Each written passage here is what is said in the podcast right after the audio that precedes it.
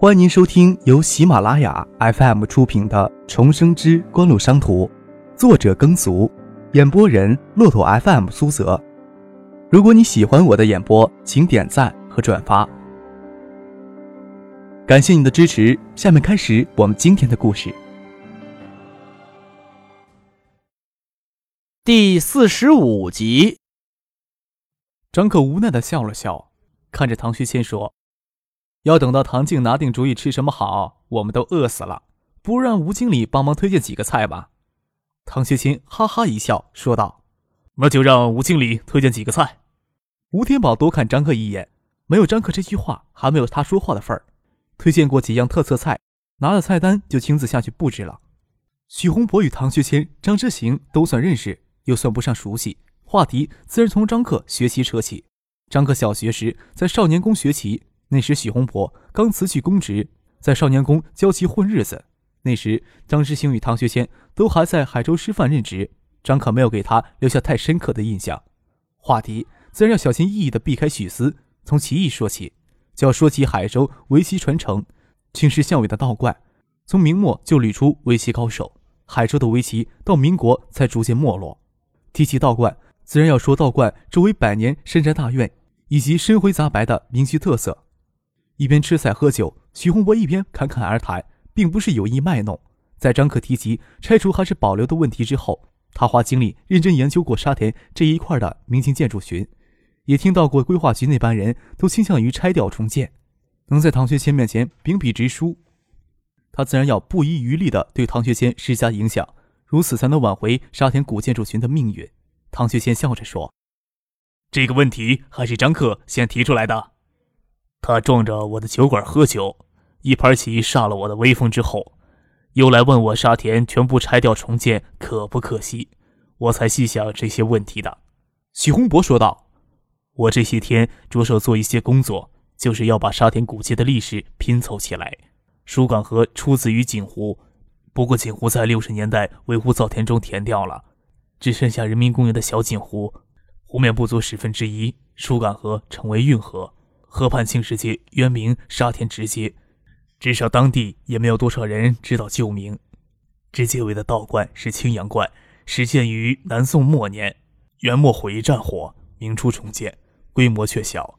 沙田虽然陈旧破败，但是海州文化传承积淀，不能拆而了之。难道历史文化与现代文明就截然对立？唐学谦深以为是的点点头。市里委托城建局起草城市规划的总体设计稿，是在去年，规划思路是市常委会议讨论通过的，只涉及旧城改造，没有涉及旧城保护，思路受到很严重的限制，有进行调整的需要。从夹克口袋里取出叠好的试卷，说道：“张克写了一篇文章，徐老师帮他看看。否决丁向山不是很困难的事情，关键规划思路是市常委会议讨论通过的。”唐学谦有一份子，其他常委还在任上，重新调整规划思路，阻力不会少。许洪博不晓得张克写了怎样的文章，能让唐学谦这么重视。许洪博接过来细细品读，越读越惊讶。这短短两千字，帮自己未完全想透的问题都一一点亮。这世间果真有天纵奇才的人物。轻声读道：“碧水绕城，粉墙黛瓦，古桥连绵。”抬头说：“好文章。”至少规划局那班大爷都要拜读，可惜文章太短，文章要留余韵，要让别人认同，意思还要点透才好。唐学谦看了看张克，能不能写一篇大文章？张克手正抓起一只自然猪蹄在啃，满手油腻，支支吾吾地说：“徐老师对这个有研究，都写大文章也要徐老师妙笔生花，乱抓童工不好。”许洪博辞去公职的事情，唐学谦比其他人知道的还多一些，没有把握得到许洪博的认可，试探性的问了张克一句话，却让张克轻轻拨到许洪博身上，果然机灵。有这篇文章做底子，补充资料就能成为好文章。但是这篇文章出自于谁手，影响力是迥然不同的。唐学谦也不甘将虚名占为己有，他带头重议城市规划的思路，谁知道其他常委以及万象前会有怎样的想法？这么做政治风险太大。许洪博是民间人士，但与海州官场并不遥远。加上许洪博之间的那段履历，文章出自于他，真是神来之笔。这么想来，唐学谦更觉得张克机敏中藏着成年人不及的智慧。听张克这么说，咱要顺水推舟的试一试，装作无奈的笑了笑，扭头对许洪博说：“徐老师教张克下棋，也教他写文章。这篇文章还需要徐老师润笔，需要什么资料，让知青帮你去跟规划局那班大爷打招呼。”言行间对机关刑局的官僚作风也很不满意。许洪博有些犹豫，这篇大文章自然是唐学谦要用。其中的官窍，转眼间也能想明白。答应下来，无疑会被重新卷入漩涡之中，无法再脱身事外。徐老师是觉得青阳观拆了不可惜，还是说我的棋艺太差，不值得骄傲？张可拿起湿纸巾，擦去嘴唇上的油腻，定睛看着许洪博，心想：费了这些心思将你绕进来，能让你随随便便就滑脱了，岂不是冤枉死我了？见许洪博迟疑着不答应，又说道：“酒是好酒，宴非好宴。”我刚才跟建业酒店的吴经理说，是徐老师请唐市长吃饭。你要不答应，这桌酒菜钱就够你头疼了。胡说八道！你当你唐伯伯是市井无赖？唐学谦哈哈大笑，对许洪博说：“王向前当书记时，你写出几篇好文章，我都喜欢读。可是只是好文章而已。”许洪博犹豫了一会儿，才笑道：“我口袋里只有二十块钱，这酒我是请不起了。”如果规划思路不能调整过来，沙田全部拆除，确实太可惜。酒劲根残，张克在桌下将皮夹递给爸爸。虽然说吴天宝不会收餐费，但是爸爸是抹不开面子白吃白喝的，口袋里未必就带足了钱。张志行拿过皮夹，打开一看，厚厚的一叠钞票，比自己钱包不知道鼓了多少，也不晓得谢婉晴到底给张克多少钱用。看来零花钱不比他老子少，苦笑不已，拿着皮夹出去付账。大家站起来要走，张克说道：“剩下这么多菜丢到可惜了。徐老师住在这附近，我帮徐老师打包送回去。”唐学谦笑着说：“不跟我们走就算了，还找借口。哪次吃饭你会觉得剩菜可惜的？”张克舔着脸笑了笑。这时候不跟唐静分开，等会儿肯定脱不开身。昨晚林芷彤见了许巍，今天让许思领许巍直接去公司见婉清姐，引荐人总要露一下面。从玻璃窗看见唐学谦的小车驶上大道，张克帮着服务员将桌上的剩菜打包。吴天宝一会儿就推门进来，掏出烟递给许洪博：“您是前面棋院的徐老师吧？”不晓得酒店里哪位认得许洪博。许洪博毕竟在沙田很有名气。张克示意摆手不抽烟，许洪博犹豫着将烟收回去。坐唐学谦对面是市政府秘书长张之行，扭头吩咐服务员。快去给徐老师与这位小兄弟沏壶好茶。唐市长吃过饭还嫌油腻呢。张克戏谑地看着吴天宝懊恼的样子，你怎么没想到沏壶好茶送过来呢？在唐市长面前有些心虚。吴天宝苦笑着说：“这事后才知道后悔，做错事儿总比什么不做好。小兄弟跟唐市长很熟啊，我跟坐我旁边的这位更熟。”张克笑着说。许洪博也不说话。看着张克说瞎话，只要没有说破，别人还真不以为他是高中生。那你一定认识宏远公司的老总了。吴天宝这时候才露出痛心疾首的表情。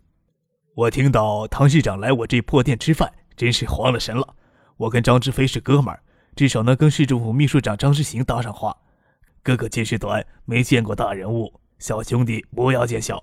既然大家都认识，改天请宏远老总吃饭，小兄弟能不能留个联系电话给我？到时候请小兄弟到哥哥这里聚一聚。吴天宝在唐学谦面前的怯场，这时候也晓得补救。张克说道：“你要真跟宏远的老总是哥们儿，我当真还不能占你的便宜。你当我是说瞎话蒙你是吧？”吴天宝误会张克的意思，气恼地掏出手机，迅速调出一个号码拨出去。“哎，张总啊，在哪里发财？跟你说件事儿，你可别不信。唐市长刚跟张秘书长在我这里请客人吃饭，人刚刚走。”张克看着吴天宝手里的爱立信 GH 三八八，颇有成就感。但是从昨天就彻底打算从海泰贸易完全撤出来，这些东西之后就与自己不相干了。想到正泰集团的行为，心里就不舒服。这过节迟早是要讨回来的。吴天宝打电话时脸上的表情很丰富，声音很洪亮：“什么？你不信？唐市长为什么就不能在我这里请客人吃饭？有什么丢人的？唐市长请的客人还在呢，人家还说跟你关系熟呢。”要不你跟他通电话。您正在收听的是由喜马拉雅 FM 出品的《重生之官路商途。张克指了指自己鼻子，问吴天宝是不是真的让自己接电话。见他一脸被误解的愤然，笑着接过手机：“张总，好久不见，最近你在忙什么？”九四年的冬天，数字通讯网信号还真有些失真，手机会传出滋滋的声音，不要捏嗓子，换种说话的语气，就能让人听不出来。张志飞在电话那头。你是谁呀？不会是吴胖子找来蒙我的吧？蒙你？咬你够格呀！张克笑了起来。我跟爸爸刚刚在建业酒店吃饭呢，没想到吴经理是你朋友。你们怎么跑到那旮旯吃饭去了？得，我就在附近，你等会儿，我马上过来。张克将手机还给吴天宝，说道：“张志飞是我小叔，所以我才不敢占你便宜。”呃，那个，那个，吴天宝结结巴巴地说。你就是张志飞那个侄子，张秘书长的儿子。张克扭头对许洪博说：“许老师，要不请吴经理派辆车送你回去？我在这里等我小叔呢。我住的地方离这里不远，我走回去没问题。”张克将许洪博送出酒店，回到吴天宝的办公室等小叔过来。你小叔跟唐市长也认得吧？整天听你小叔吹。我跟你小叔初中那会儿是同学，我也是东社人。东社那旮旯太小。我早就劝你小叔将公司搬到市里。我到市里七八年了，他一直没动静。没想到他一步跨进市里就发达了，宏远实业的老总，不是我这破酒店能比的。沙田这块高规格的酒店暂时还做不起来，没有谁请客吃饭会往这里跑。不过吴天宝在这一块立足开酒店，跟这一片的牛鬼蛇神打交道应该少不了。隔着玻璃窗看见一辆三菱停在酒店前的场地上，小叔张之飞钻出来。敲了敲玻璃窗，提醒他：“怎么跑这旮沓来吃饭了？”张之飞走进吴天宝的办公室，笑着问：“唐市长请谁吃饭呢？”“请秦院的许洪博吃饭，这里靠近。没想到吴经理跟小叔是朋友，不然也请吴经理一起喝酒了。”张志飞也知道不宜多问，接过吴天宝的烟，说：“这就是我给你提亲的小侄子，长大铁定比我有出息。”扭头又问张克：“听你爸说，你这次考试不理想？”今天学校开家长会，我爸去了，杜小山也去了，唐学谦也去了，给足一中面子了。我还给当众揭了短儿，搞得大家都没面子，才躲到这里来吃饭。张克撇撇嘴，笑着说：“有这么简单就蒙混过关了？”张志飞哈哈大笑：“呵，是不是有什么内幕消息不跟你小叔说？你可不能让你小叔白疼你，骗谁也不能骗你呀。”张克见小叔与吴天宝关系真是不错，也就随便了些，笑着说。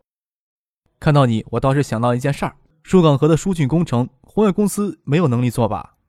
有这事儿，我怎么没听说？水利局前年做的方案不是给否决了吗？也没听到谁重提这茬呀。等你听说了就来不及了，只给你一两个月的准备时间，你连竞标都没有资格。到时候别怪我不提醒你。唐市长说了，还是你爸给说了？疏港和疏浚工程绝对是大项目，不容张志飞不紧张。还没有。议题真要摆在唐学谦的桌子上，市里的几个大工程公司差不多都知道消息了。你有什么优势？你又有什么优势？你要信我，就现在开始准备。你不说水利局前年就做出一份方案吗？你就按照那个方案准备。老张，你侄子说的还真像回事儿。输管河也该整治了，每天闻着臭烘烘的味道，人要少活好几年。吴天宝不以为然的发着牢骚，没把张克的话当真。抬头见张志飞眉头皱着，表情凝重的思考起来，心想。感情张志飞挺看重他侄子的话，那么大的工程也很难提前准备呀。张志飞皱着眉头说，还怕张可不明白，解释道：“像整条疏港河的疏浚工程，不分拆转包的话，海州市没有一家工程公司有能力接下来。主体工程禁止转包呢。”张可笑着说：“唐学谦不会让二道贩子接工程的。”那只能工程合同确定之后，工程公司会先垫采购足量的工程器械。当然，在工程费方面就要势力放宽一些了。张志飞挤着眉头说：“没有十足的把握，谁会先垫个几千万的资金采购工程器械？”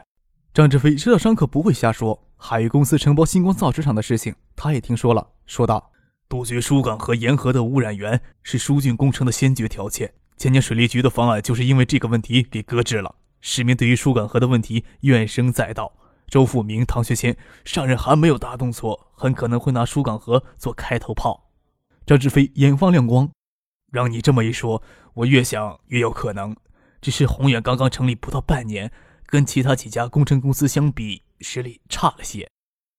张可抬头看了看旁边的吴天宝，说道：“吴经理对餐饮很在行呀，我想问问吴经理，刚刚入行餐饮业，自备场地经营餐饮合适，还是租所经营餐饮合适呀？”一开始当然是租场地合适，当然资金雄厚的话，选择合适的地点建酒店也是合适的。张克笑了笑。择地建酒店，即日商业地产投资的问题，跟餐饮业关系不大。建好房子，酒店开不成，还可以租出去做其他事儿。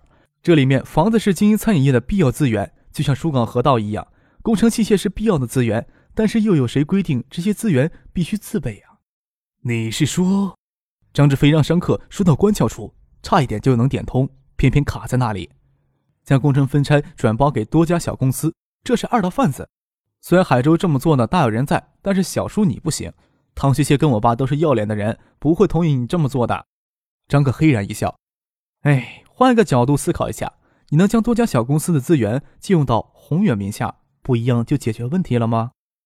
怎么借用？张志飞已经想到关键点，但是思维惯性让他多问了一句：“你不知道挂靠呀？”张克拍拍脑袋，主动去求那些公司挂靠到宏远名下。只要把这些公司的挖掘机、翻斗车这些大型器械都挂到你们公司名下，你们公司开始也可以提供一些维修、保养、培训之类的小利小惠，尽可能的帮他们减免一些费用，并做好管理工作。只要把这一步做好，海州市没有你们接不了的基础工程。你可别再跟我爸说这主意是我出的。张志飞狠狠地拍了拍脑袋：“你这思路好，我就琢磨最近要见见你。看来我的预感还是蛮准的。”转头对吴天宝说。看看我侄子想的主意怎么样？我可没跟你胡吹吧。不管什么时期，人们都意识到政府工程是赚钱的一块，有关系没关系都想把眼光盯到这上面来。吴天宝是开酒店的，对这一块也不陌生。吴天宝可不认为做二道贩子有什么可耻的，多少觉得张克的主意有些多此一举。有唐学仙在背后撑腰，做事还需要缩手缩脚。不过张克确实不同于一般的少年人，要不说也看不出来他多大。至少看上去比自己家小子老成多了，呃，比我家小子强多了。那混球成天就知道伸手向我要钱。吴天宝看着张可，脸上堆着笑，说道：“我这家酒店不温不火的，帮叔叔出出主意，以后请同学吃饭什么的都带到这里，叔叔还会收你的钱。”吴天宝蛮会拉关系的，可是自己根本就不稀罕那几顿饭钱。张可嘿嘿一笑，说道：“出点主意可以，请人吃饭的话。”我还是习惯到西城饭店。让张克这么一说，吴天宝的老脸顿时涨得跟猪肝似的，尴尬的嘲笑道：“张秘书长的工资自然靠不上我家这小店儿。要不是我跟你小叔是同学，他也难得屈尊来一回。”虽然吴天宝是客套话，张可却想帮他出主意，说道：“餐饮业我也知道一些，口碑之外就是地段。建业酒店口碑不错，但是地段不行，周围陈旧破落，谁请吃饭领到这里来？凭吴经理的手段。”要能在前门找一块地儿，早就发家致富了。张克这么说，吴天宝心里还好受一些，不然谁受得了一个小孩子的轻视？摇着头说：“能挤进前门做餐饮业的，在海州都算混出头了。再说前门那块旮旯地儿，特别是四凤路那块，也没有给你叔叔留地方呀。从四凤桥往东拐那块地方怎么样？那儿有地方？”吴天宝疑惑地问：“那地方不是星光造纸厂的老厂子？”吴经理既然求我出点子，那就让吴经理满意。张克站起来说：“小叔下午也没有什么事儿，一块去四凤桥那块看看去。”吴天宝都傻眼了，让张克帮着出主意，更多的是客套话，不晓得他听不出好赖话，还是装疯卖傻，又不能这时候说出去吧？不说张之行的关系，吴天宝也不敢言语间得罪市政府秘书长的公子。见张之飞起身往外，吴天宝拿起公文包也跟着出去。听众朋友，您刚刚收听到的是由喜马拉雅 FM 出品的《重生之官路商途》，作者耕俗，演播人骆驼 FM 苏泽。更多精彩有声书，尽在喜马拉雅 FM。